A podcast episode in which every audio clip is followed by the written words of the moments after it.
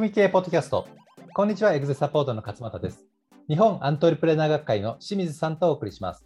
本日のテーマは、企業の成長の壁の突破方法についてお話をしていきます。清水さん、よろしくお願いいたします。はい、お願いします。はい。まあ、仕組み経営では仕組み化のこう目指すところというところで、はいまあ、いろんなその仕組み化のステージっていうお話もさせていただくんですけれども、最終的にはこうワールドクラスをはい目指すと、まあ、起業家、アントレプレーナーならば、これをこうはい。世界に広げていきましょうっていうところをね、ちょっとゴールとして言ってるところもあるんですけれども、はい。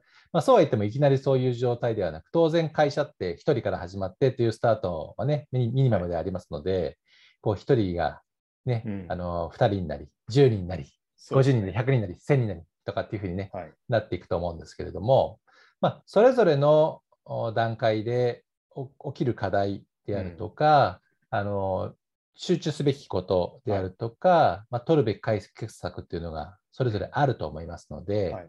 今日はですね、まあ、清水さんの方から、まあ、仕組み化の観点も含めまして、はい。そういうまあテーマの成長の壁をどう突破するのかというところをですね、お話しいただければと思いますので、はい。はい、よろしくお願いいたします。はい。お願いします。よくあの成長の壁っていう言葉がね、使われるんですけども、例えば30人の壁とか50人の壁とかっていう、うん、ありますよね。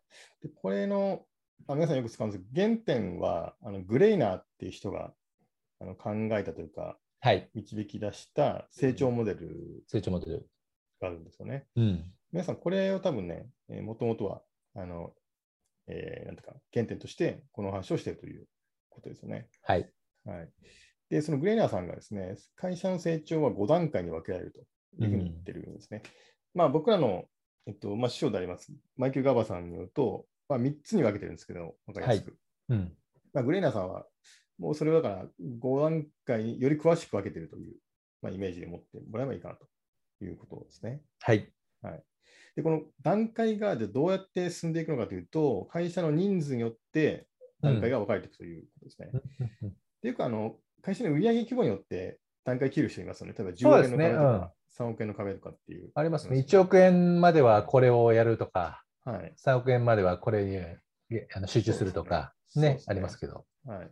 うんまあ、これなぜ人数にしてるかというと、売上ってやっぱり業界によって全然違ったりうんしますので、はい、例えば不動産のその、なんていうか、仲介とかだと、はい物件の金額でかいので、うん、あのまたちょっと、ね、売上も上がりやすかったり、メーカーだと売上も高かったり、確かに。製造業とかサービス業とかもね。うんはい、逆に低いところもあるので、売上の変化が。はいでちょっと売上だと分かりづらいので、人数にしているとですね。なるほど、なるほど。まあ、普通に考えたら、組織の人数でいろいろ問題が起こる っていうのはね、あのはい分かりやすいので、まあ、組織の人数で分けるということです、ねあそうですね。コミュニケーション量も全然違いますからね、人数によって。はい。そうですね。うんというわけで、ちょっとい1段階目から5段階目までどういう状態なのかっていうのと、まあ、どういう問題が起こるかっていうのと、あと、まあ、どんな仕組みでそこを対処していくのかっていうのをちょっとご紹介していきたいすねはいはい、お願いします。まず1段階目が、大体まあこう10人ぐらいかなっていううん。感じなんで、まあまあ一創業メンバー桁、一桁そうが、はい二桁なんで。はいまあ、創業メンバーでやってるというイメージですかね。はい。はい。でこの時のですね、課題というのは、まあ、グレイナーさん曰くリーダーシップの危機というふうに、えー言っています。うん。で、何かというとですね、えー要はこれ、社長のキャパシティイコール会社のキャパシティになるということで、うんまあ、僕らがいつも言ってる職人型ビジネスですよね。ええ社長の体育と時間の限界が会社の限界であるということですね。で、ここで、えーまあ、止まってしまうことがよくありますよとうん。いうことですね。まあ、ここで、まあ、ではどうやってこれを超えるかっていうと、まあ、会社のその仕事を委任したりとか、はいえー人を採用していくためのこう仕組み作りっていうのをちゃんとやっていく、えーうん必要があったりとか、あと、ルーチン業務に関してはマニュアル化して誰かに任せたりとか、まあ、そういった、まあ、まさに僕らがいつも、ね、やってることをえーやっていく必要があると。うん。ですね。はいはいなので、この段階はまあ社員たちが社長のこう手足となって動くみたいなことが必要になってくるということですね。はい、で次、2段階目がですね、大体に30人ぐらいまでですよね。はい。まあ、いわゆるあの30人の壁ですうん。ね。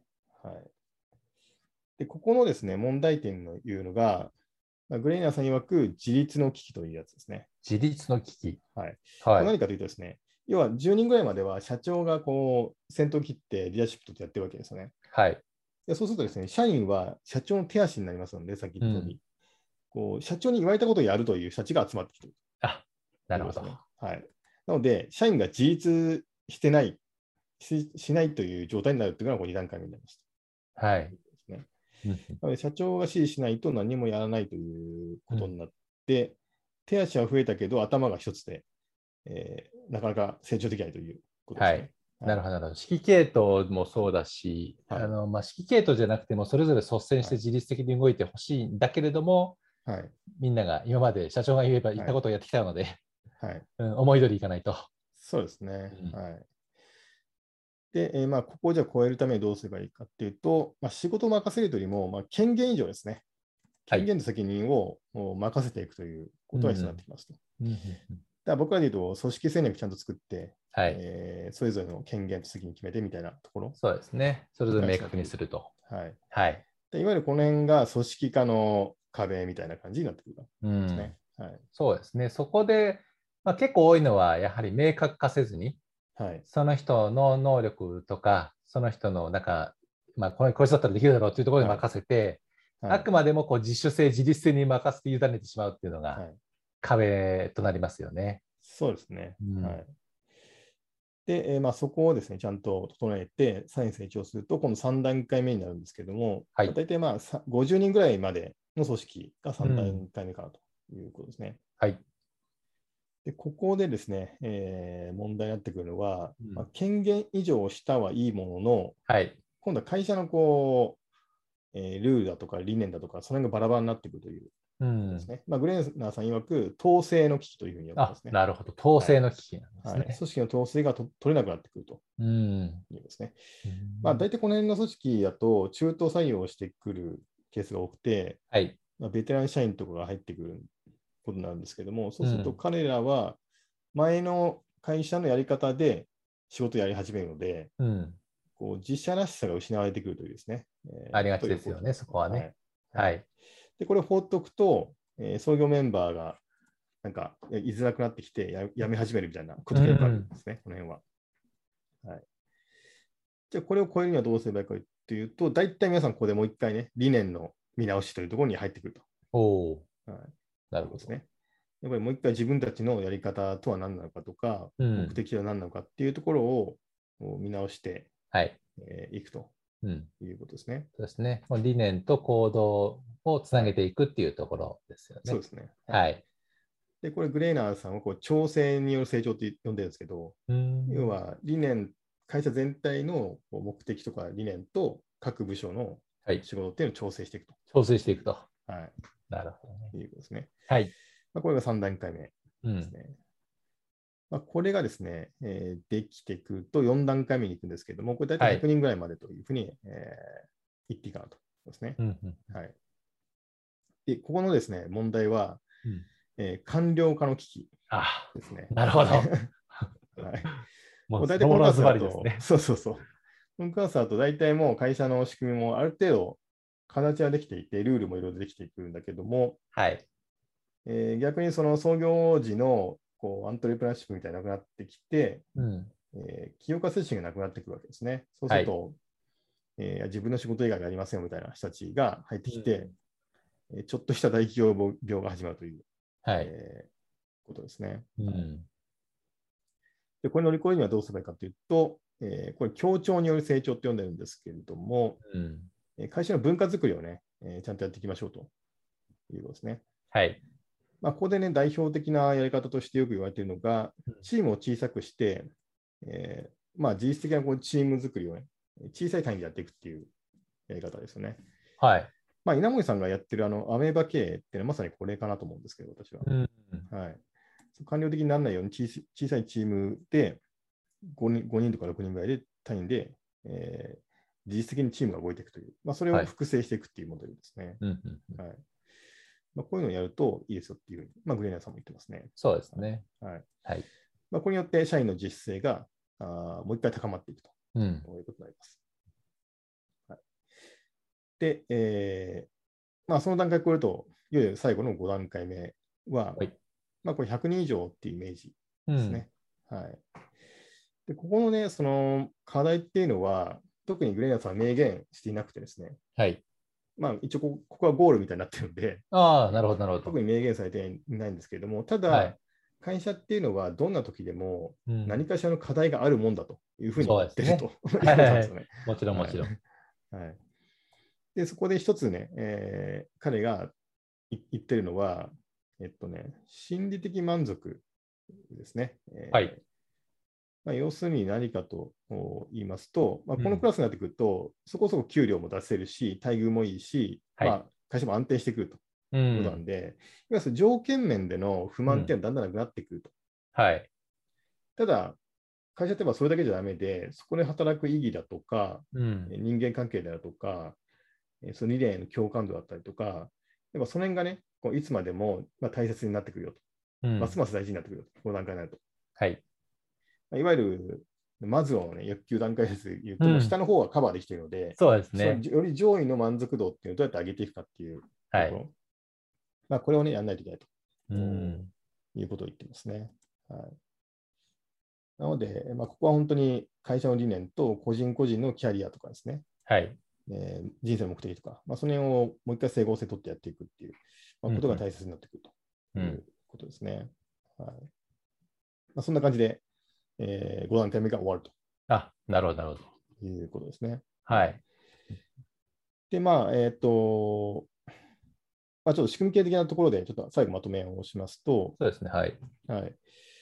大体ですね、えっ、と、これで言うと、うーんそうですね、3段階目ぐらいまでっうん。ていうのは、まあ、僕らが言うとこの商売の基本サイクルって言ってる、はい。えー商品作って、うん。売ってお客様に提供してっていうね、はい。ここの仕組み作りをまずやると。そうですね。まずキはいャッシュを稼ぐ、売り上げ上げると。そうですね。はい。そこの仕組みですね。はい、ここのうまいやり方っていうのを探求して、それうんを社長とかベテラン社員じゃなくてもできるようにするはい。ということですね。うんまあ、事業モデルの仕組み作りのところですね。はい。はい。そうですね、うんはい。ここがまずできると、えーまあ、経営陣はなくなりますね。はい。で、次のステップに行けるということですね。うん。で、そして、えー50人から100人ぐらいまでは、えーまあ、いわゆる組織づくりということで、まあ、組織いろいろありますけれども、はい。大きく分けると、その人を育てる仕組みと組織をうまく回していく仕組みっていうのが必要になるので、うん。えーまあ、いわゆる人事的な部分と、まあ、僕らでいうあと組織戦略うんのあたり、まあ、あの辺が大切になってくるはいとい。うことですね。はい、でそれ以上の5段階目以上は、あまあ、これいろいろあると思うんですけども、特に僕らの中で大事なのは、やっぱり経営チームをいかにうまく作っていくかと、そうですね。えーいうことですね。うん。まあ、ちょっと経営チームについてはね、別のあのポッドキャストでも話してるので、詳しく言いませんけれども、はいまあ、経営の基盤をいかに強固にしていくかっていううんところですかね。ここに注力するはい。という感じですかね。うんはいそうですね。うんまあ、その中全部、あのどれをとっても、はいその価値観、理念体系への、まあ、アクセスと見直しっていうものが必ずついてくると、そうですね。うんはな感じになりますよね。いはいうん。まあ、やっぱり人数がね、えー増えていくと、あのーまあ、最初はこうトップダウンでやっていって、次はもう少し社員のき話を聞いてやっていって、はいそう。するとまた統制取れなくなるので、もう一回ちょっとトップのメッセージ入れてみたいな感じで、こう、うん。なんていうかな、波をこう経ながらね、成長していくっていうイメージだと思うんですね。はい。うん。なるほど。自分たちが今どこのタイミングかっていうのを見ながら、うん。そのバランスを取っていくといいのかなということですかね。はい。わかりました。ありがとうございます。ですね。まあ、売上で判断すると、はい。まあ、極論、この売上っていうのは大きな変動があるようなものですけど、まあ、その売上よりも多分人数の方が変動が少ないと思うんですよね。そうですね、日本の場合は特に。うん。でそうするとすごい分かりやすくて、うん。まあ、30 10人の壁越えるにはリーダーシップの危機であると、うん。で30人の壁には自立の危機であると、うん。で50人の時は統制の危機で、ではい。100人超えるにはその官僚化の危機というところですけど、その実社、今自分の会社何人かによって、うん。いわゆるその全てではなくて、そのもの危機、もしくはその前後っはい。ていうところで、多分お心当たりあるところが絶対見つかると思いますので、うん、そこ見るべき視点が分かると、じゃあ、そういう危機を起こしている原因は一体何なのかっていうところが考えやすくなると思うんですよね。そうですね。うん、で、原因が分かれば、特定できれば、まあ、問題は解決したものをね、ほぼほぼ半分同じだっていうこともね、よく聞きますけれども、うん。はい、そうやってね、まあ問題解解決をアプローチしていくと。で、はい。その時にね、手段として、えーまあ、重要な仕組みというところで、まあ、うん今言った、その商売の基本サイクルにもっとこはい。う仕組み化して良くするのか、うん。それとも組織戦略として組織をこう運営スムーズにさせるための仕組みをするのか、そうですね。拡大のために経営チームで自分に依存しないで経営の意思決定までできるような仕組みをするのかっていうところで、はこう手段まで全部つながりますので、うんこのすごいグレーナの成長モデルというのは、ね、お話伺って秀逸な、はい素晴らしいあの、ね汎用性のあるものだなというふうに思いました。ね。はい。はい。で、ぜひですね、このポッドキャスト聞いてくださっている方も、まあ、今自分の会社の人数とはい課題とっていうところで、あすぐ分かってますんで。あ確かにそうだなとはい。というところでね、取り組んでいただければなというふうに思います。はい。